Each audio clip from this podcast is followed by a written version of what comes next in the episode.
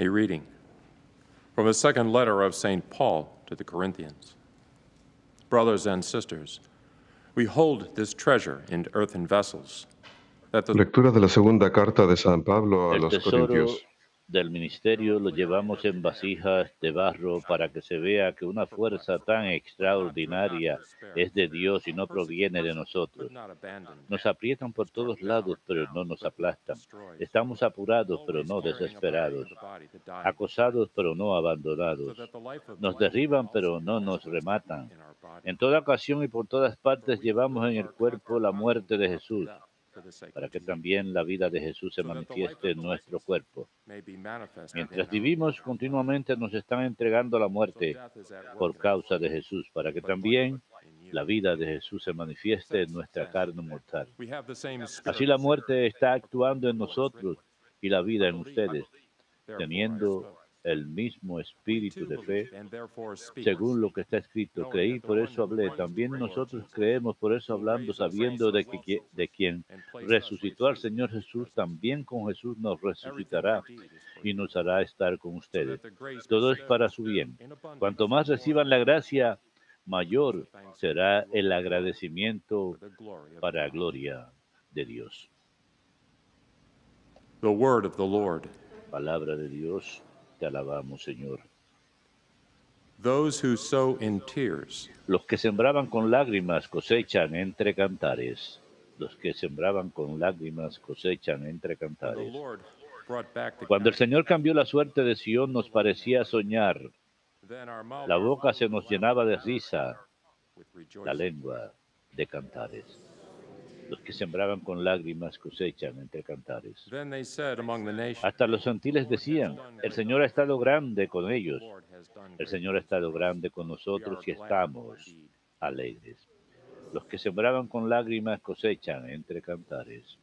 Que el. Señor cambie nuestra suerte como los torrentes del Negev.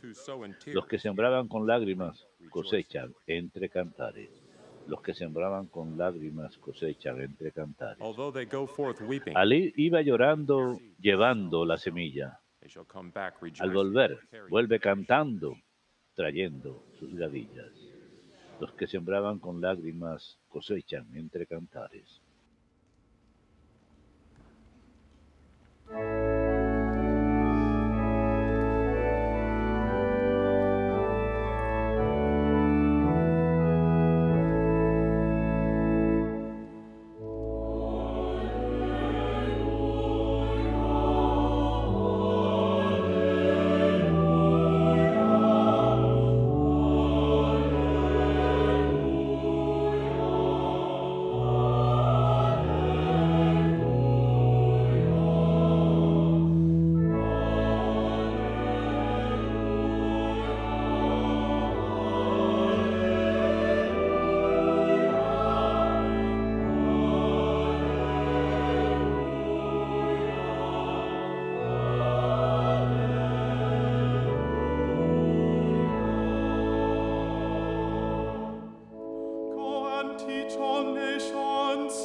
Vayan y enseñen a todas las naciones, dice el Señor, y sepan que yo estaré con ustedes todos los días hasta el fin del mundo.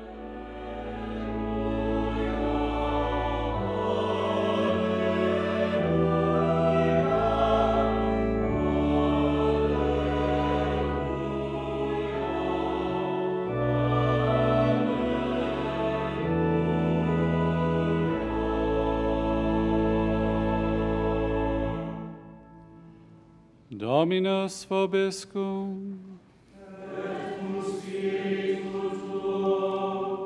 Lexio Sancti Evangelii Secundum Mateum.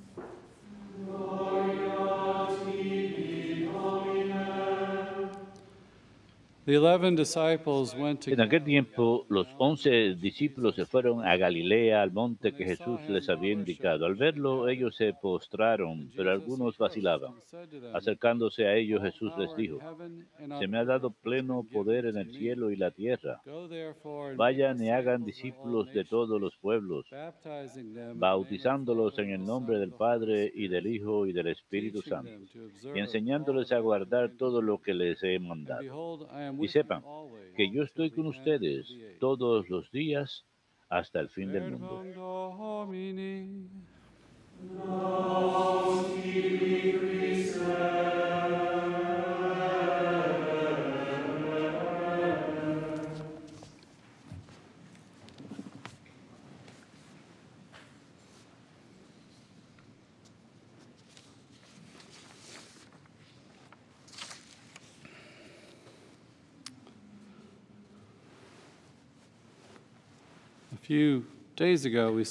Hace unos pocos días celebramos al mártir San Ignacio de Antioquía y él dijo en una de sus cartas a las iglesias, la grandeza del cristianismo yace en ser "Not odiado por el mundo, no en convencerlo, being convincing to it."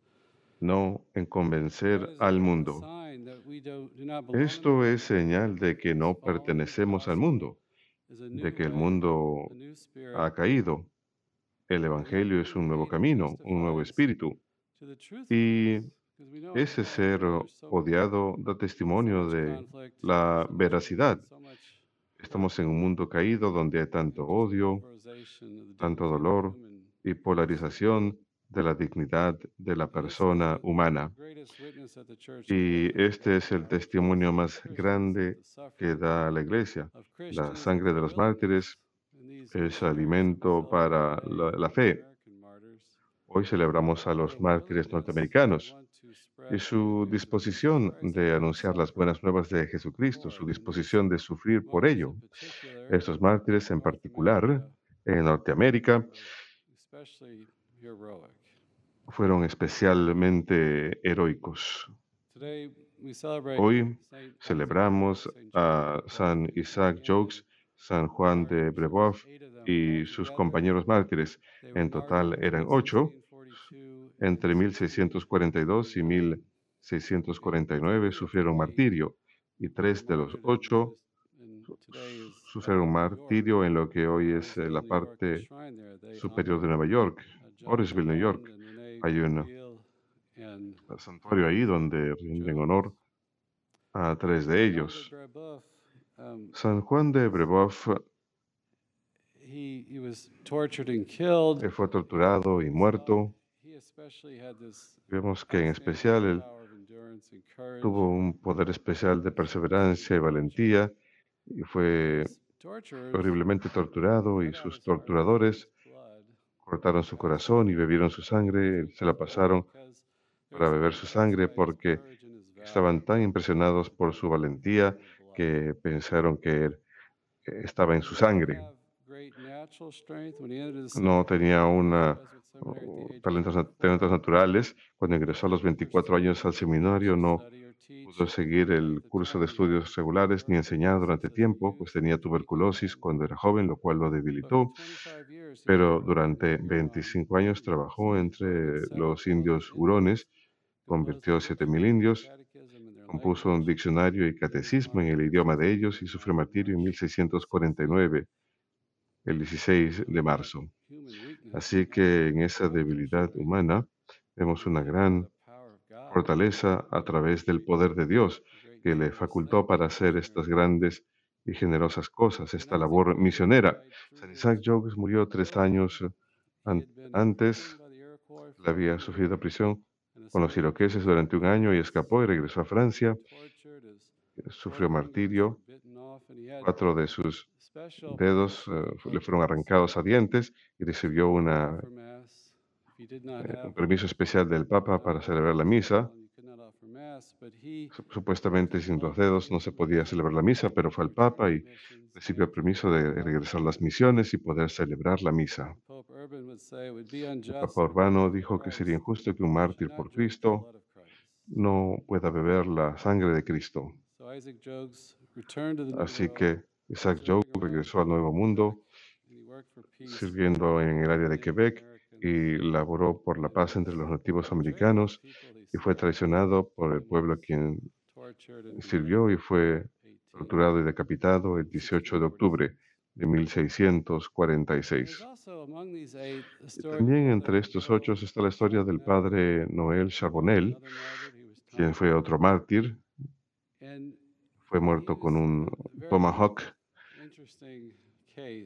Es un caso muy interesante. He served for five years Él in the sirvió durante cinco años en las and he did misiones not have success y no tuvo éxito con muchos conversos. He did not have the adaptability No tenía la adaptabilidad de otros misioneros, language, no podía aprender el lenguaje, la cultura norteamericana nativa, su comida. to him. He was a professor at university, Era profesor en una universidad, un intelectual de Francia. Sin embargo, Tenía, tuvo problemas para aprender el idioma, incluso los niños se burlaban de él. y sus superiores lo Describían como alguien que poseía una naturaleza seria y gran estabilidad y una inteligencia mejor que el promedio. Pero eso no le ayudó en su labor misionera con éxito terrenal. Y encima de todo eso,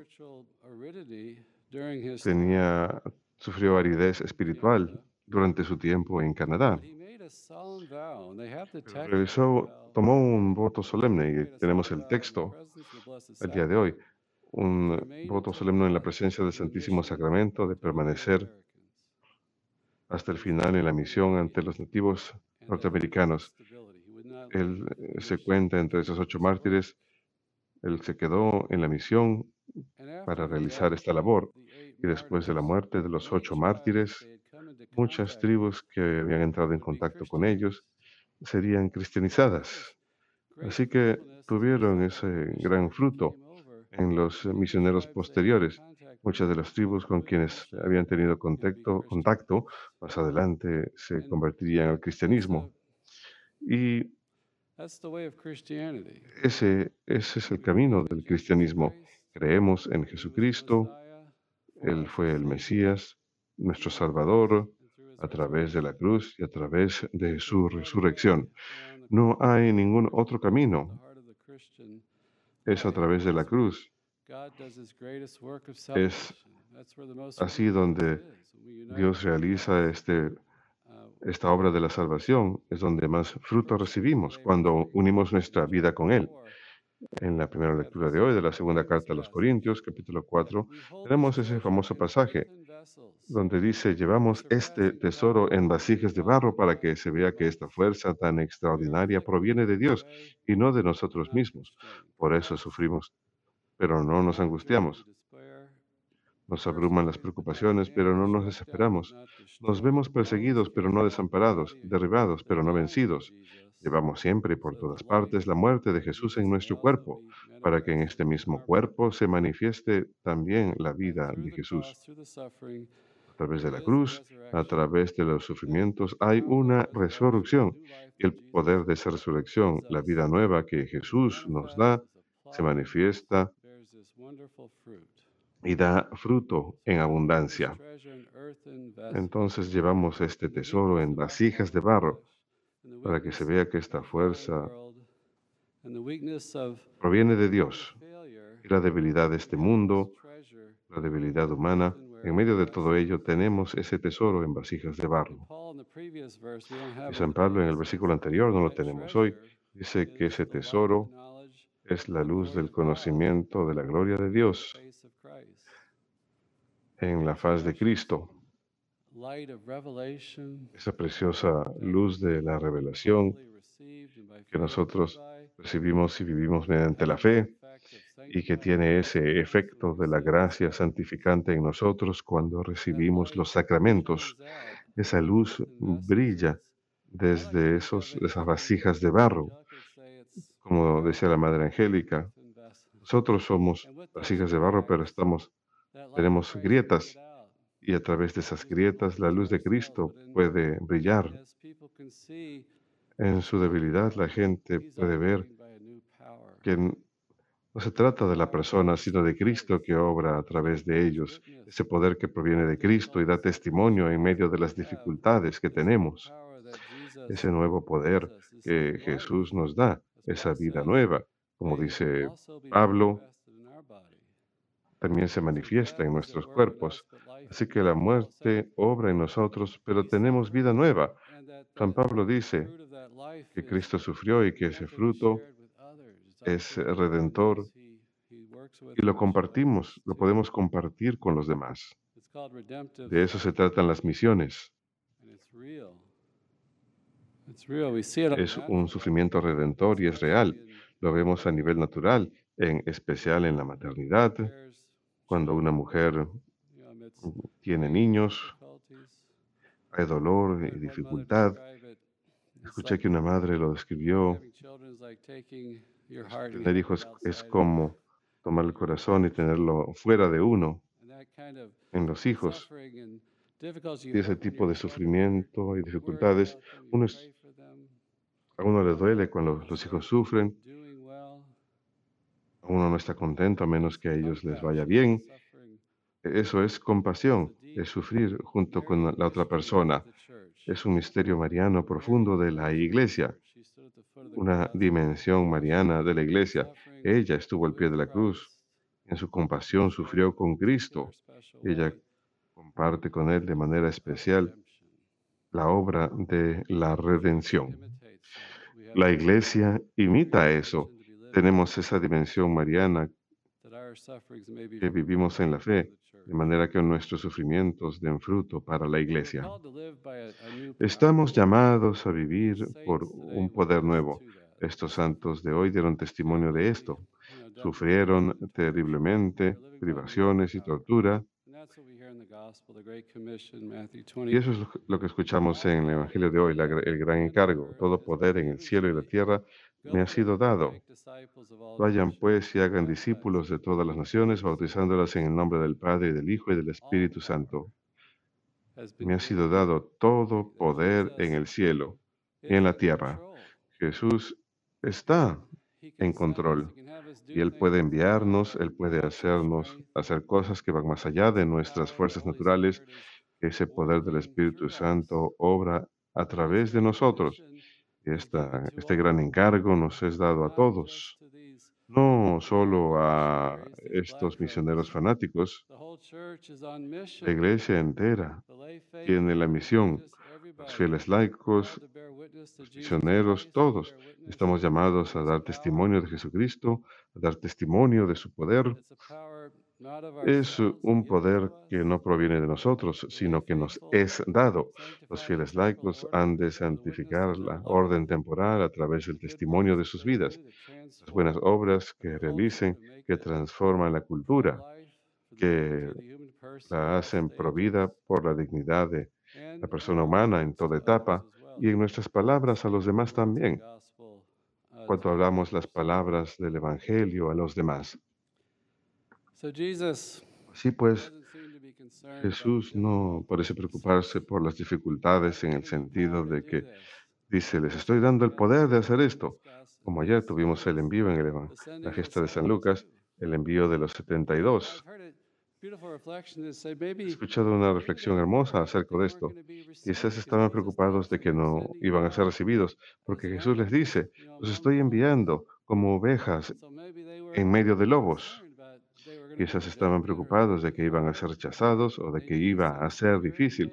Necesitaban alguna seguridad, alimento adicional, dinero,